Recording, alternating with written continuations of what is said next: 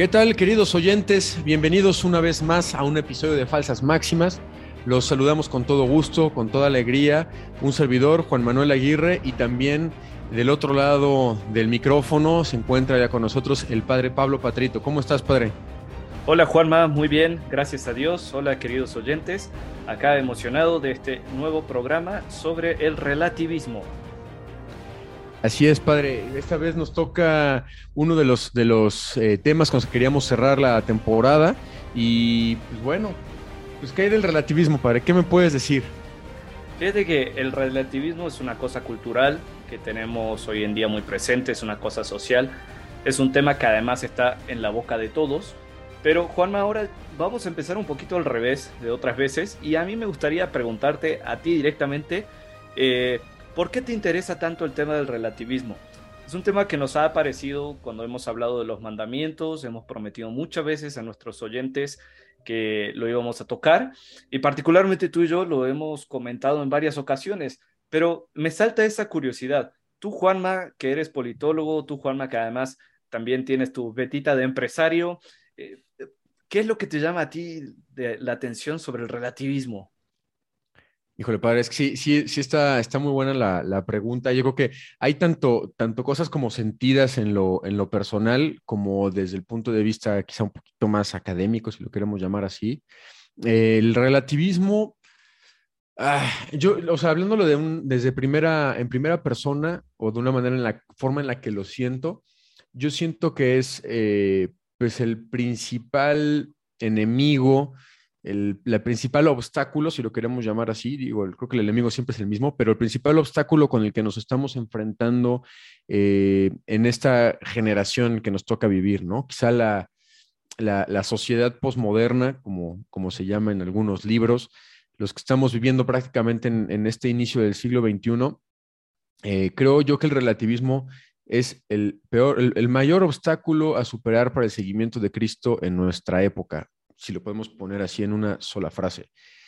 Y, te comparto, pues digo, algunas ideas. Obviamente, pues tú eres aquí el que sabe, pero como compartirte un poquito de mi, de mi inquietud, que, que es, y en breve, cuando, cuando es relativo o cuando todas las formas de pensar y de vivir tienen el mismo valor, da igual si eres cristiano, agnóstico, ateo, budista, ninguna de las anteriores, o si profesas una fe y al final te comportas de X, de Y, de Z, o si sigues una ideología este, feminista, comunista, etcétera. Mientras, y a mí esto me, me, llamó mucho la atención, en algún momento lo, lo, pensaba y creo que ya lo compartí con, aquí con, con nuestros amables oyentes, eh, que, que, se basa en un, en un principio ético muy básico que, este, que pues es, mientras yo no afecte a nadie más, pues yo puedo hacer lo que yo quiera, ¿no?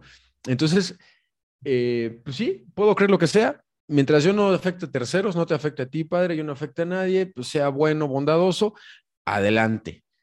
Eh, y pues con esa, con esa situación, con ese sentimiento, padres, con el que, con el que estoy, con el que quisiera arrancar quizá el episodio, obviamente, pues preguntarte si, si tú lo ves, eh, si tú lo, te, lo, enfrentas en, el confesionario, si tú te lo enfrentas en, la calle, eh, ¿tú cómo lo percibes ya desde, desde tu labor clerical?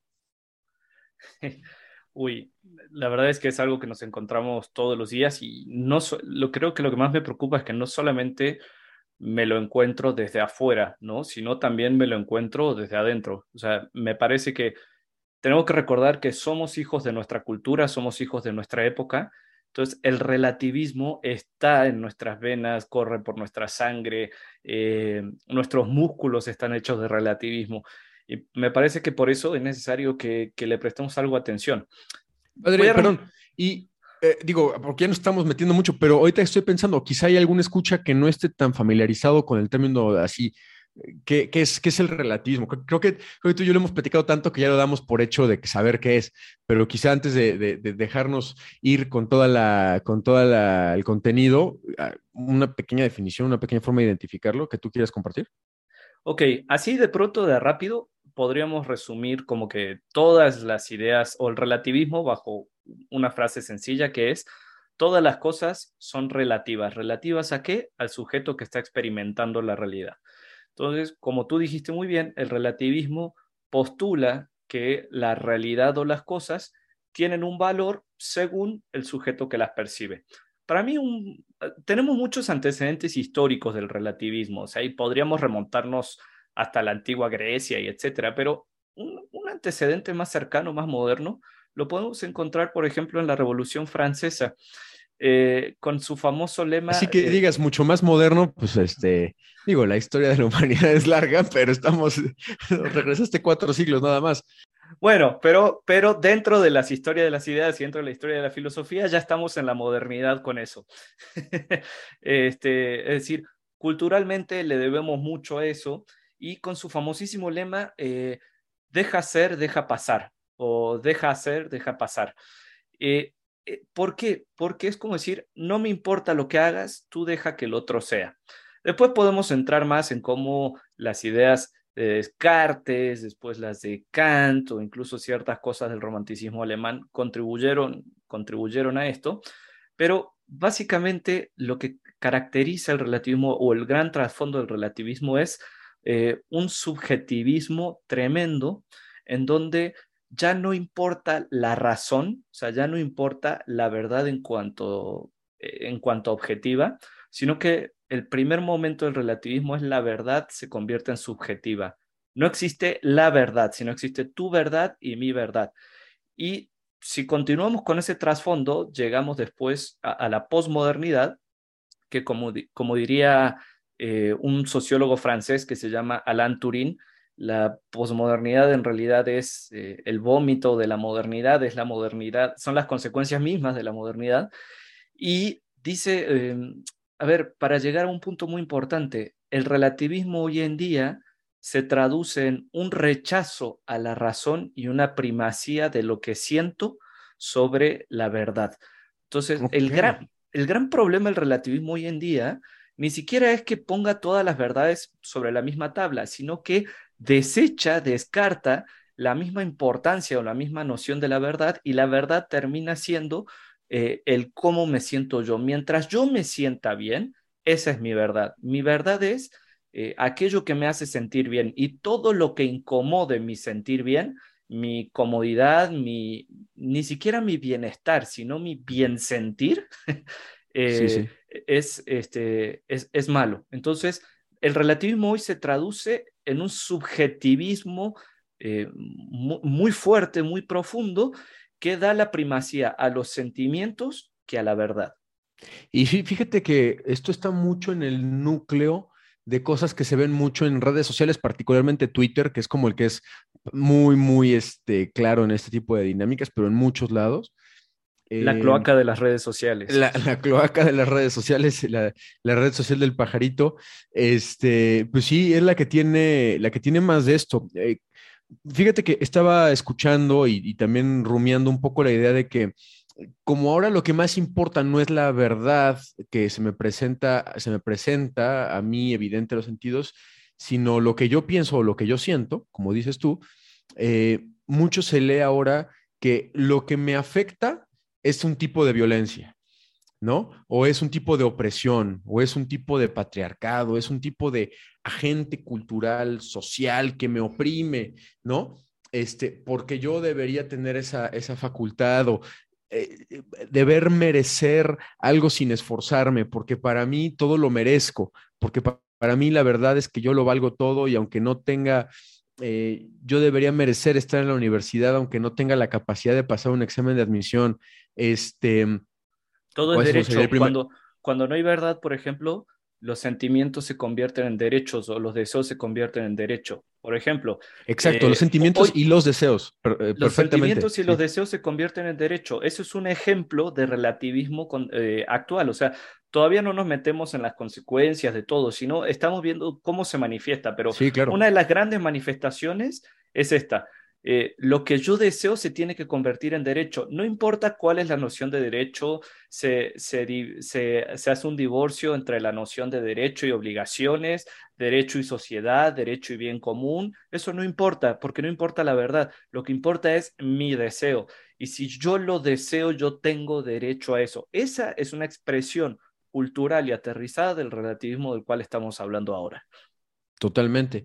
Y digo, para poner otros ejemplos quizá un poco más, quizá alarmistas, pero para que veamos que esto también está en el núcleo, la parte del relativismo, el subjetivismo que estamos diciendo, algo que me parece muy, eh, muy, muy claro. Eh, o, sea, muy alarmante, porque de hecho esto se ve mucho todavía en, los medios, sobre todo este, de Estados Unidos, pero viene con todo, como todos los, como todo este tipo de corrientes viene muy fuerte seguramente pronto a la América Latina y ya lo está que es, por ejemplo, todo el movimiento trans, ¿no? De la gente que se siente, o sea, que es, pues es un hombre y que se siente que es una mujer atrapada en un cuerpo de hombre y de, pronto dice, pues ya soy mujer.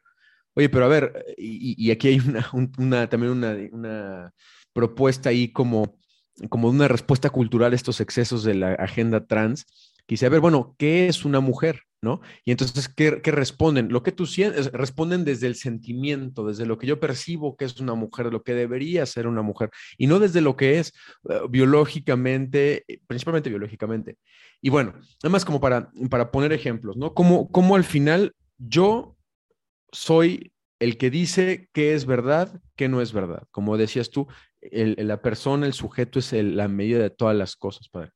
Y pero, pero ya, para, para, lo que respecta a nuestra fe, digo, podemos hablar del relativismo desde, desde el punto de vista filosófico, porque obviamente pues, lo, lo, es, tiene sus consecuencias, tú de ahí, de ahí partiste, eh, pero ¿qué consecuencias tiene para nuestra fe esto en específico? Más allá de la, la, parte de las ideas de la filosofía, para nuestra fe, o sea, ¿qué afecta que, y dices tú, está afuera de la iglesia y, tú también dices, lo veo dentro de la iglesia. A ver, métenos en este mundo. Tú, tú, tú este, ¿qué, ¿qué es lo que percibes? Tenemos que partir de, de, una cosa base que San Juan Pablo II quiso recordarnos en la Fides et Ratio, que la fe es una verdad que se transmite.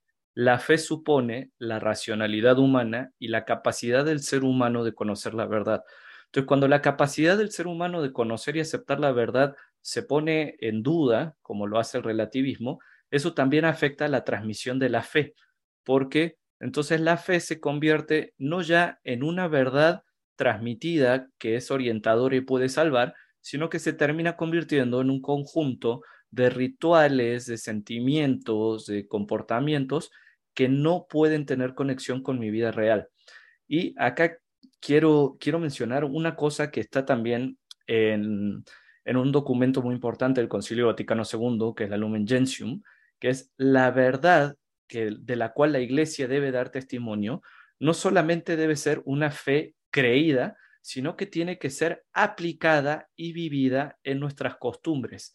La verdad tiene que convertirse como norma de decisiones de los fieles. ¿Qué, eh, ¿Cómo afecta entonces el relativismo esto? Que si para mí como fiel cristiano la, la fe da lo mismo, la fe da igual, la fe no me aporta un contenido de verdad y si no me aporta un contenido de verdad, tampoco es capaz de orientar mi vida, porque va a haber algo que vimos en el episodio pasado, que es la verdad muchas veces va a ser incómoda y no nos va a hacer sentir bien, pero la verdad que transmite la fe es la que nos hace libres. Solamente la libertad que se somete a la verdad puede este, conducir a la persona humana a su verdadero bien. Eh, y entonces acá es donde el relativismo afecta profundamente la fe, porque si con mi libertad yo no estoy dispuesto a abrazar la verdad, sino solamente estoy dispuesto a abrazar lo que me conviene o me hace sentir bien, entonces nunca voy a ser plenamente libre y entonces nunca voy a poder conocer y alcanzar el auténtico amor de Dios el relativismo rompe una tríada muy profunda, que es la tríada entre verdad, bien y libertad, que el cristianismo encuentra en Cristo que vino a salvarnos. No, no, no sé si me expliqué, Juanma. Sí, sí, Pater, pero sí, vaya, esto, esto fue como te solté el micrófono un minuto y medio, dos minutos y dice toda una cátedra este, bastante, bastante profunda. La verdad es que te voy escuchando y lo dices con una soltura que digo, wow, eh, ojalá alguna vez pueda hablar como el padre Pablo, pero no, o sea, es que fíjate, dijiste algo súper fuerte, súper importante y que resume todo lo que hemos hecho en esta segunda temporada. Dices, la verdad, bueno, lo dices y lo dices, digamos, parafraseando la Lumen Gentium, ¿no? Tampoco darte tanto crédito. Eh, dice, dices, la verdad tiene que ser la norma de decisión de los fieles. Y esto es lo que hemos hecho durante toda la, durante toda la temporada. Es decir, a ver, los mandamientos son una verdad revelada que debemos seguir para la toma de decisiones. Hemos dicho cada, cuando estábamos empezando los episodios anteriores, decíamos una brújula moral, es decir, un, un mapa bajo el cual tomar decisiones. ¿no? Digo, no, se con, no, no, por fuerza todo está limitado a la, a la, parte de los mandamientos, lo, expresamos con, también completándolo con parte de la revelación que viene con Jesucristo, etcétera, el magisterio y demás. Pero fíjate, esta verdad que nos transmite nuestra fe como brújula o mapa para tomar las acciones. Ese es lo primero que comentaste. y otra cosa que, que, que, que hilaste así bien interesante es, bueno, y bueno, yo, yo, lo puse, ya sabes, en mis palabras así medio de, de gente de pueblo, de gente de transeúnte, y, eh, y, ponerme a pensar, a ver, pero claro, el relativismo dice que la verdad puede ser cualquier cosa, ¿no? O cada quien tiene su verdad. Entonces, a ver, no, o sea, eh, o sea, la verdad puede ser entonces cualquiera. Podemos, tomando unos pasos hacia atrás, en, o sea, ¿podríamos nosotros pensar en que cualquier forma de pensar debe convertirse en una norma de toma de decisiones de vida? No. O sea, no cualquier cosa, no cualquier principio de reglas, un libro de autoayuda, un autorcillo por ahí mal puesto en los anaqueles de filosofía que nos diga, este, pues esto es, es tu nueva norma de vida. O sea, no, no, no puede ser así, porque la vida no es, eh, y, y o sea, la, la, verdad tiene que ser una por definición propia. Pero bueno, y ya después nos llevas a otra cosa. Ah, eh, y aquí es donde te, ya te voy a soltar el micrófono porque ya me puse yo igual, que es eh, que ya después nos, nos, llevaste por el caminito y creo que ahí sí te voy a pedir que nos, nos vayas este, como, como cortando el, el, el, en, en pedacitos la relación entre la libertad, la verdad y el bien. Ahora sí, padre. Mira, voy a volver con esto, con una anécdota de algo que pasó hace ya, ya algunos añitos. Nosotros éramos más chicos y más jóvenes de lo que somos ahora, obviamente. eh, y es algo que dijo Zapatero. Cuando en España eh, se estaba debatiendo las leyes de aborto y no sé qué, y Zapatero, eh, expresidente español, estaba en una lucha encarnizada contra la iglesia dijo con todo el descaro del mundo que la libertad nos haría verdaderos. Eh, uno lo escucha y hasta, hasta da, da escalofríos, ¿no? El, descaro, la perversidad de esa frase, sobre todo por lo que quería lograr, que era eh, un, un, encrudecimiento en las leyes de aborto. Pero a raíz de eso, entonces quiero, quiero retomar esto. La libertad no es la norma suprema de vida. La norma suprema de vida tiene que ser la verdad. Y cuando la libertad se encuentra y abraza la verdad, es que puede lograr su auténtico bien. Ahí está, creo yo, la cadenita. Cuando la libertad se vuelve un absoluto y pierde su referencia de la verdad, la libertad tiene otras motivaciones. ¿Por qué? Porque la libertad tiene su base en la voluntad y la voluntad es muy caprichosa. La voluntad es como una cosa intermedia que se mueve entre el bien que le presenta la verdad, que suele ser a veces un bien arduo, un bien difícil de alcanzar, un bien que le exige eh, trascenderse sobre sí mismo, o la voluntad se puede mover sobre los bienes que le presentan los sentimientos, la sensualidad, que son bienes inmediatos, pero son bienes ciegos que te conducen a un pozo. Entonces, cuando la libertad conoce la realidad y se abre a la verdad, encuentra bienes que sí se le ajustan y que puedan llevarla a una auténtica plenitud. Padre, una, perdón que te interrumpa. Entonces, o sea, eh, con, con la verdad podemos hacer que nuestra voluntad se dirija a los bienes mayores. ¿Es correcto? Básicamente, es que la, la verdad... Es la forma es la que nos, de ordenar los bienes. La verdad es la que nos presenta cuáles son los bienes mayores, porque solamente para decir bienes mayores necesitas un criterio. ¿Cuál es el bien mayor? ¿Por qué ese es el bien mayor? Esa es una pregunta cuya respuesta necesita de la verdad, porque yo puedo decir, para mí el bien mayor es pasármela bien cada fin de semana y acostarme con cierto número de personas, eh, emborracharme y llegar al trabajo y ya, la, la, verdad de mi vida, ¿no? el bien mayor de mi vida, este, puede ser la sensualidad o puede ser la poligamia o puede ser, etcétera. Pero los bienes mayores, para saber cuáles son los bienes mayores, necesitamos que la verdad ilumine nuestro camino. Por eso es que la verdad nos hará libres. Y entonces, el relativismo lo que hace es decir, ya no hay una escala, una jerarquía de bienes, porque al final, pues cada quien puede tener, entre comillas, su verdad, y bajo esas verdades diferentes puedes tener tus conjuntos distintos de jerarquías de bienes, tus preferencias. Eh, tú puedes decir que es es más importante, eh, como dices, ¿no? El, este tema del exceso, que yo pondría sobre la mesa. Es muy, es muy fácil para nosotros decir, claro, el exceso, porque sabemos que el exceso es malo, pero a veces, por ejemplo, el entretenimiento sobre el servicio al prójimo, ¿no? Ah, claro, ya me, ya me eché 20 episodios de 20 temporadas, de 20 programas, etcétera. Este, ¿Y cuánto fue la última vez que hice una obra de caridad, este, ¿cómo se llama? Este, física, ¿cómo se llama? Este, corporal. corporal. Este, o cuándo fue que hice esta otra cosa, ¿no? ¿Cuándo fue la última vez que, practiqué X sacramento? Este, Le voy a dar otra vuelta de tuerca, Juanma, a este mismo tema. Eh, ¿Cuál es en la jerarquía de bienes, cuál es mejor y cuál me va a hacer mayor bien. Eh, ser pro-choice o pro-life. Es decir, ¿qué vale más? ¿Una vida humana o, eh, como ponen la falsa disyuntiva las muchas feministas, ¿no? Este, o ser, eh, o, tener un trabajo estable, no sé qué decir. ¿Qué es mejor, mi decisión o la vida que llevo dentro? Esos son los problemas prácticos que genera el relativismo en la cultura. Totalmente. Y fíjate, padre, voy a regresar un poco a mi, a mi comentario inicial que decía que me parece que es el obstáculo más difícil a, sortear para, pues, para los cristianos en el día de hoy, porque em, te conviertes o tu fe se convierte en algo más, en, el, en un mercado de creencias o en un conjunto de, de, normas morales. Em, y porque eso ¿Podría ser un riesgo? Pues sí, porque te rebaja el nivel de todo, porque entonces ahora cualquier verdad, entre comillas, vale lo mismo que cualquier otra. Entonces, cuando yo llego con alguien o alguien llega conmigo y me dice, mira, te presento a Jesucristo, que te dice, eh, sígueme de esta manera, decíamos en el episodio anterior, entra por la puerta estrecha, decíamos apenas en el Evangelio, toma tu cruz y sígueme, decía este nuestro Señor. Y dices, pues mira, está interesante tu propuesta, pero mira, aquí hay algo un poquito más tranquilo, algo con lo que, y decíamos también en el episodio pasado, me da más paz, me deja más tranquilo.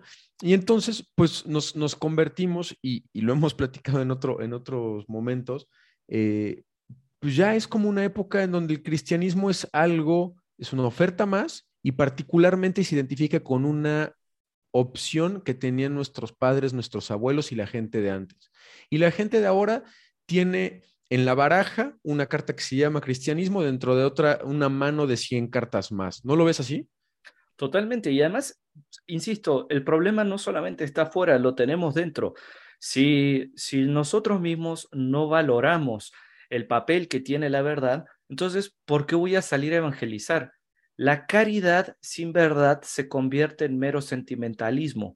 Entonces, si yo no creo auténticamente que Jesucristo es el camino, la verdad y la vida, si yo no creo que Jesucristo es la verdad que libera al hombre, si yo no creo que Jesucristo me señala dónde está el pecado y dónde está la salvación, entonces, ¿por qué voy a salir a evangelizar? ¿Por qué voy a ayudar a que la gente cambie de vida? ¿Por qué le voy a decir a los divorciados vueltos a casar que no comulguen porque van a condenar su alma? ¿Por qué le voy a decir eh, al adolescente que no se masturbe? ¿Por qué le voy a decir a mis compañeros de trabajo que no se emborrachen? ¿Por qué voy a proponer el matrimonio como sacramento este, previo a tener relaciones sexuales? Es decir, si yo no creo en la verdad, si yo no creo en la salvación que transmite mi fe, entonces, ¿por qué voy a salir a evangelizar? ¿Por qué voy a molestarme por salir a evangelizar? Si no hay verdad, no hay salvación tampoco. Uf, qué, duro. O sea, sí, fíjate que este, ahorita pensaba, somos una generación que también tiene miedo a corregir y a decir esto está mal. Eh, incluso, fíjate que también se critica mucho esto de, la, de los padres y las madres eh, millennials, ¿no? Quizá que son de nuestra generación, un poco mayores, un poco menores, eh, y pues es que ya no corrigen a los hijos, o sea, ya, ya, porque ni siquiera hay esta forma de decir, esto está mal, o sea, esto está mal incluso con cosas tan rutinarias, tan, tan, tan simples y que después se convierten en algo, en algo complejo. Y fíjate, esto me, me, recordaba, me traía a colación una, pues una, eh, una entrevista que estaba yo escuchando en preparación a este episodio, que decía, eh, nosotros buscamos tratar a las personas como, como alguien con potencial. O sea, tratamos al otro como alguien con potencial. Entonces, ¿qué, es lo que buscamos también en nuestra relación y qué también es lo que estamos buscando con falsas máximas? Tratar a nuestros hermosos oyentes eh, también como gente con potencial que pueda llegar al, eh, con vistas a la verdad a ser la mejor versión de sí mismos a la luz de su fe no solamente la, mejor versión de ti mismo que nos vende los espejitos de, la mercadotecnia o de la, cultura dominante, sino a la luz de Cristo, ¿no? Eh, eh híjole, padre, sí, sí es una situación bien, bien interesante, bien eh, retadora y, que no nos, no, creo que no nos tomamos suficientemente en serio este, como, como cultura. Digo, cuando, como dices, es parte de nuestros músculos. Es difícil preguntarle al, pez, pues, este, cómo está el agua, ¿no? Porque, pues, el pez vive en el agua, o sea, o sea ya, ya está muy metido en eso.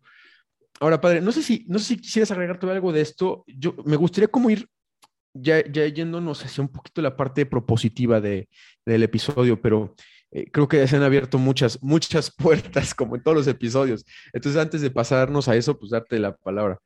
Gracias, Juanma. Quisiera agregar algo también de las consecuencias sociales de esto, porque al inicio pusimos ejemplos, pero me parece que, que, que hace falta de vuelta ajustar un poquito más la tuerca, sobre todo para los laicos que nos escuchan y que tienen su acción social en el mundo el relativismo no solamente afecta nuestra fe, afecta toda la vida, pero además, sobre todo, afecta la, afecta la libertad de la persona humana. ¿Y por qué? Porque la verdad tiene poder.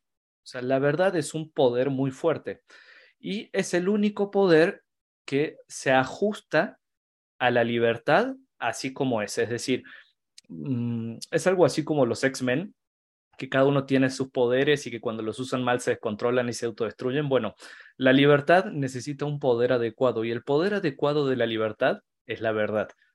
Ahora, cuando el ser humano deja de, eh, eh, deja de regirse en sus relaciones sociales por la verdad, queda sometido a otro tipo de poderes que no le son convenientes y que contradicen su propia dignidad. Quiero citar algo de la Centesimus Annus de San Juan Pablo II, que, me parece fascinante y lo ilustra mucho mejor que yo. Dice, si no existe una verdad última, la cual guía y orienta la acción política, entonces las ideas y las convicciones humanas pueden ser instrumentalizadas fácilmente para fines de poder. Una democracia sin valores se convierte con facilidad en un totalitarismo visible o encubierto, como demuestra la historia. Y creo ¿Qué es lo que estamos viviendo nosotros hoy en día. Si yo me planto a decir, oye, no tienes derecho a matar a un inocente, me van a preguntar, ¿por qué? Porque al final, toda la propaganda, todos los medios, toda la estructura política, si no están regidas por la verdad, terminan rigiéndose por la conveniencia. ¿Y la conveniencia de qué? De los poderosos. Entonces, la verdad no solamente es algo que nos libera en lo interior y en lo espiritual, sino socialmente necesitamos de un parámetro objetivo que no dependa de nosotros, que sea la verdad, para que incluso la misma sociedad y sus sistemas eh, estructurales puedan funcionar. Cualquier sistema político sin verdad se cae, cualquier relación social sin verdad se cae porque termina a merced de los poderosos, de los que tienen poder y si no les importa el bien de las personas, que no les va a importar porque no les importa la verdad, termina todas las relaciones humanas reduciéndose a dinámicas de poder, de consenso, de utilitarismo, que, que nos destruyen como sociedad y nos destruyen como seres humanos. Eso, eso era un punto que quería agregar y que me parece muy importante. Totalmente, sí, porque te habías, nos habíamos metido un poco más a las consecuencias individuales o personales, pero sí, eh, eh, ese toque de conocer las consecuencias sociales también es, digo, es un sello particular tuyo, pero además es súper importante tenerlo, tenerlo en el radar. Y digo, no han, no han faltado ejemplos, ¿no? Este, particularmente el siglo pasado, pues es el, el, famoso siglo de los totalitarismos y eh, pues gracias a Dios al momento no nos ha tocado tan, tan grave, ¿no? Pero empiezan, empiezan a surgir eh, grupos como, de la, como la policía de la conciencia, ¿no? Donde ahora todo tienes que ser eh, feminista, inclusivo, este, usar cierto tipo de lenguaje con X, con, con es y cosas por el estilo que se convierte en una, en una nueva forma de intentar imponer algo que además está fuera de, pues fuera de proporción, fuera de la, de la verdad tal cual.